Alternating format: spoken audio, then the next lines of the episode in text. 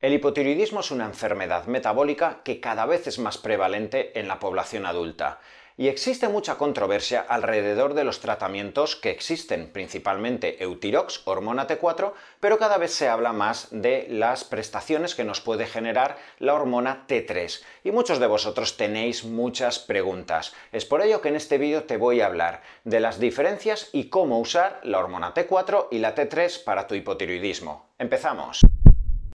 Una de las hormonas más importantes para mantener tu metabolismo, el peso a raya, las prestaciones deportivas, el foco cognitivo es la tiroides cada vez existen más personas con hipotiroidismo. Fíjate que en la población adulta las mujeres entre 30 y 60 años pueden tener hasta un 2% de hipotiroidismo y por encima de 65 años las últimas estadísticas nos hablan que entre el 4 y el 5% de mujeres van a tener hipotiroidismo. En el caso de los hombres, cierto es que las estadísticas nos indican una prevalencia solo del 0,1%. Pero en definitiva, esta enfermedad autoinmune cada vez es más prevalente dentro de nuestra sociedad y son múltiples los síntomas que giran alrededor del hipotiroidismo. Caída del cabello, mixedema facial, que es una especie de hinchazón, principalmente por la mañana alrededor de los ojos, los labios, la lengua, eh, hinchazón también que podemos tener en nuestro organismo, principalmente los dedos por la mañana cuando nos levantamos, que ni te entra el anillo, aumento de peso, principalmente en la zona abdominal, hinchazón, inflamación, Principalmente las personas con hipotiroidismo también van a afirmar que les cuesta mucho levantarse por la mañana, que tienen falta de energía, que les cuesta muchísimo concentrarse y tener foco cognitivo, Todas estas son particularidades que giran alrededor del hipotiroidismo y por eso es tan importante que el paciente una vez está diagnosticado de este hipotiroidismo esté bien tratado. Y es por ello que te voy a hablar de los dos principales tratamientos que existen y que os suscitan muchas preguntas, hormona tiroidea T4 y hormona tiroidea T3. Empecemos por la T4. La T4 realmente es la hormona madre liberada por la glándula tiroidea. La T4 es un átomo de tirosina y 4 de yodo, que principalmente es la hormona que sale a la sangre desde nuestra glándula tiroidea y que en sangre tiene que generar una conversión a T3. ¿Qué es lo que ocurre principalmente cuando vamos a abordar el tratamiento farmacológico en una persona con hipotiroidismo? Que vamos a dar T4 a expensas de que eh, esperemos esa conversión de T4 a T3 en el plasma sanguíneo. Pero ¿cuál es uno de los mayores problemas que nos encontramos con el paso del tiempo en los pacientes hipotiroideos que única y exclusivamente están tratados con T4? Que esa conversión es dependiente de múltiples factores. Depende de una posible permeabilidad intestinal o inflamación gastrointestinal que claramente se encuentra vinculado con procesos de conversión de T4 a T3. Se encuentra vinculado con la concentración adecuada de minerales como el zinc, como el hierro, como el magnesio, cuya deficiencia puede generar que no exista una conversión de T4 a T3. Fíjate, muchas mujeres que puedan tener niveles de ferritina muy bajos porque tienen unas menstruaciones muy largas en el tiempo, tienen pérdida de hierro, luego el sulfato ferroso no les sienta bien y prácticamente nunca elevan el hierro. Yo me he encontrado en consulta muchas mujeres que la T4 no la convierte en AT3 por falta de hierro simplemente y cuando hemos logrado elevarla y bajar la inflamación intestinal, etcétera, los niveles de hierro, la conversión ha mejorado. Pero existen muchas circunstancias que van a generar que la conversión de T4 a T3 no sea eficiente. Estrés físico emocional alargado en el tiempo, resistencia a la insulina, síndrome de ovario poliquístico, eh, síndrome metabólico,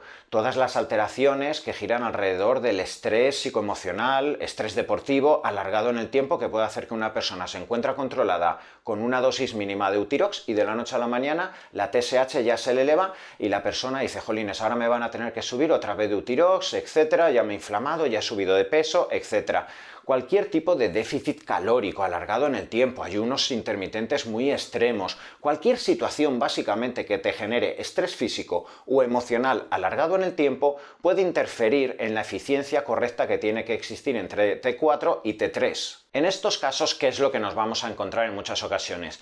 Que la típica persona que es diagnosticada con hipotiroidismo va a empezar con Utirox 25, que es la mínima dosis de T4 que se encuentra en el mercado, y principalmente su TSH, que ya sabes que es la hormona que libera la hipófisis y que le dice a la glándula tiroidea que trabaje, pues normalmente ya va a estar en rangos normales pero que ocurre a los 6, a los 8 meses, al año o a los 2 años. Pueden haber múltiples circunstancias que hagan que si la persona tampoco ha cuidado su metabolismo de base, la nutrición, el deporte, los biorritmos, todo aquello que quizá influenció en ese hipotiroidismo, pues poco a poco la persona es más resistente a la T4 y cada vez la conversión es peor. Ahora la TSH otra vez a 5. Tengo los mismos síntomas, se me cae el cabello, no me quedo embarazada, estoy aturdida por la mañana. Uf, tengo unos días que estoy bien emocionalmente y luego no sé por qué me rayo, me entran obsesiones, me hago antisocial, es que ni me entiendo a mí misma. No pasa nada. Tienes ahora la TSH alta, tómate 50 de Eutirox y ya vemos en 6 meses. ¡Ay, genial! Ahora la tienes en 1,8. Dos años muy buenos y otra vez a 6, a 8, a 12. Todas estas descompensaciones, por desgracia, están a la orden del día. ¿Por qué? Porque nadie puede controlar la correcta conversión de T4 a T3. Hay tantas variables a lo largo de tu vida que te pueden afectar, que pueden generar estrés físico o emocional, que o te vas al Tíbet para controlar exactamente tus horas de ayuno, tus calorías, el deporte, no tener estrés, etcétera. Tienes todo tan sumamente controlado en tu vida para que siempre la conversión sea correcta, o prácticamente nunca nos vamos a asegurar que exista la concentración adecuada de T3, que es la hormona que finalmente tiene que generar todos los beneficios y los impactos tiroideos en los diferentes sistemas fisiológicos. Por otro lado, ¿qué ocurre cuando además la persona tiene alta carga de estrés físico o emocional o tiene ciertos déficits nutricionales? Que la T4 para desgracia del paciente puede ser que no convierta a T3, pero que además convierta a T3 reversa. Esto es algo que cada vez yo pido más en los análisis de sangre de mis pacientes y cada vez hay más médicos que estamos pidiendo este valor porque puede ser que incluso el paciente tenga el nivel de TSH correcto 1,4, pero el paciente dice, no paro de subir peso. Sí, a mí me dirán que la TSH la tengo bien, pero yo estoy cansadísimo, me duelen las articulaciones, al final del día siempre es un dolor de cabeza que no me lo quito, el intestino lo tengo parado, hinchado, uff, me levanto por la mañana plana y luego por la tarde un hinchazón que parece que estoy embarazada, y luego la T3 reversa está elevadísima, aun teniendo una TSH normal. ¿Esto por qué es? Porque la T4 no está convirtiendo a T3 que es la hormona eficiente que impactará en el sistema nervioso, el intestino, en la musculatura, pero está convirtiendo a T3 reversa, que es una hormona antitiroidea. Es decir, va a actuar sobre los receptores tiroideos paralizando, inhibiendo todas las acciones tiroideas, con lo que te va a generar más aumento de peso, va a inhibir la lipólisis, va a generar resistencia a la insulina, te va a generar depresión, te va a inhibir el foco cognitivo, va a hacer que retengas mucho líquido a lo largo del día. Fíjate que hay estudios que demuestran que la T3 reversa es más potente que el tirodril, que es el fármaco que se le da a las personas con hipertiroidismo, donde tenemos que inhibir la función tiroidea.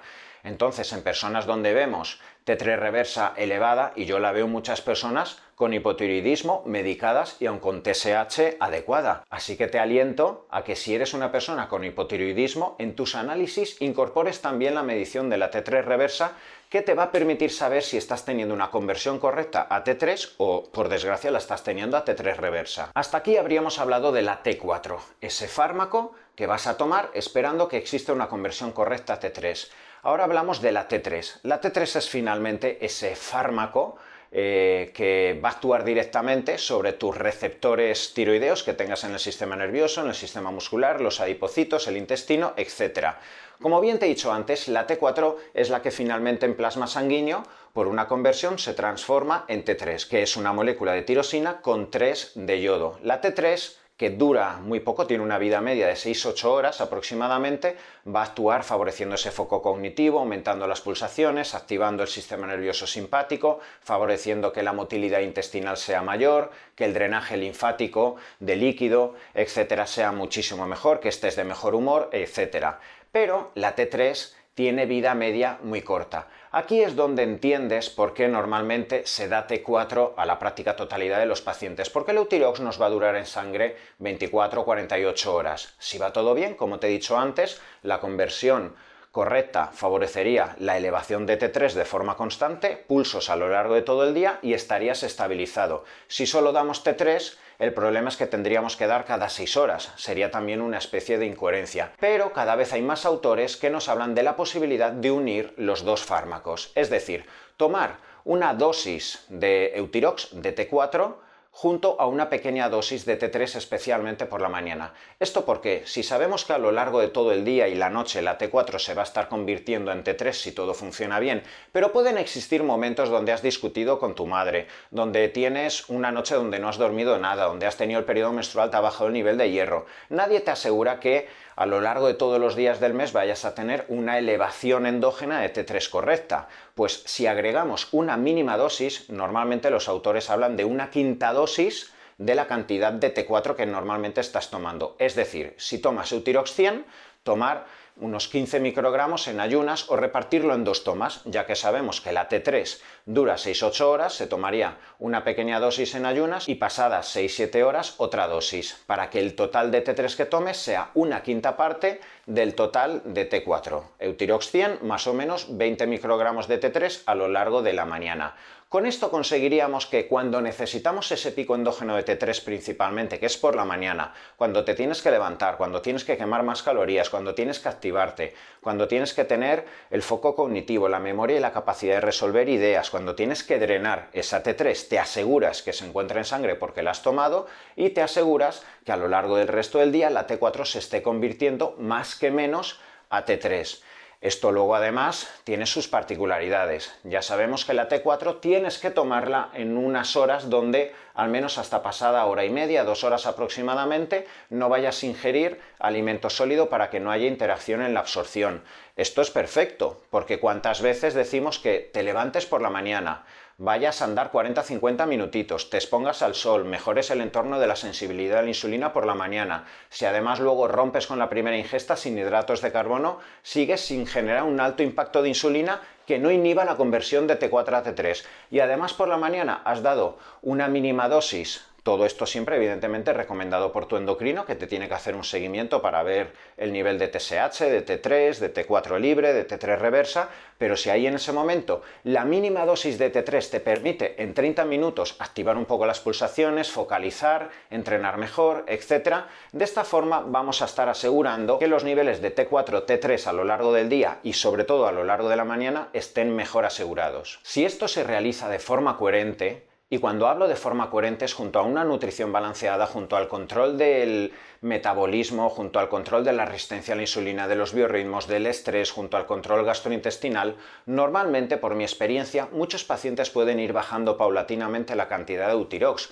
Por desgracia, ¿cuántos pacientes llegan a dosis de Eutirox de 150, 175, 200, aún sin bajar peso, sin quitar los síntomas, sin quitar la depresión? Por desgracia, incluso acabando con antidepresivos y con ansiolíticos porque la persona no se encuentra bien y se encuentra desesperada y además haciendo luego dietas hipocalóricas, exceso de deporte para intentar mejorar el metabolismo. Y simplemente en muchas ocasiones he podido ver como con pequeñas fracciones de T3 por la mañana el organismo ya no necesita tanta T4 y se puede ir descendiendo dosis de Eutirox a medio largo plazo.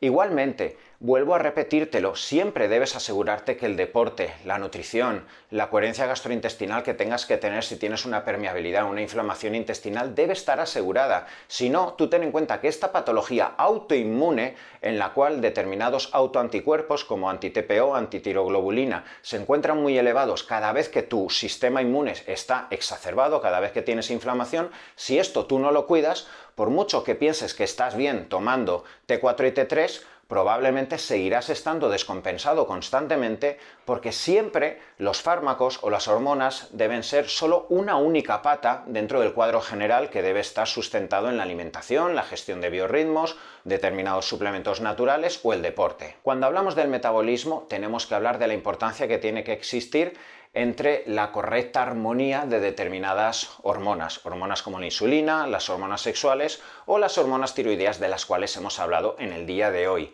En el día de hoy hemos hablado del hipotiroidismo y hemos hablado de la importancia de saber cómo, cuándo usar T4, T3, evidentemente siempre guiado por tu endocrino, por tu andrólogo, por tu ginecólogo, por el médico que está llevando tu caso, con unas analíticas de sangre que verifiquen que puedes usar T4, T3, las dos al mismo tiempo y como siempre te digo, alrededor de un cuadro general con la nutrición o el deporte correcto.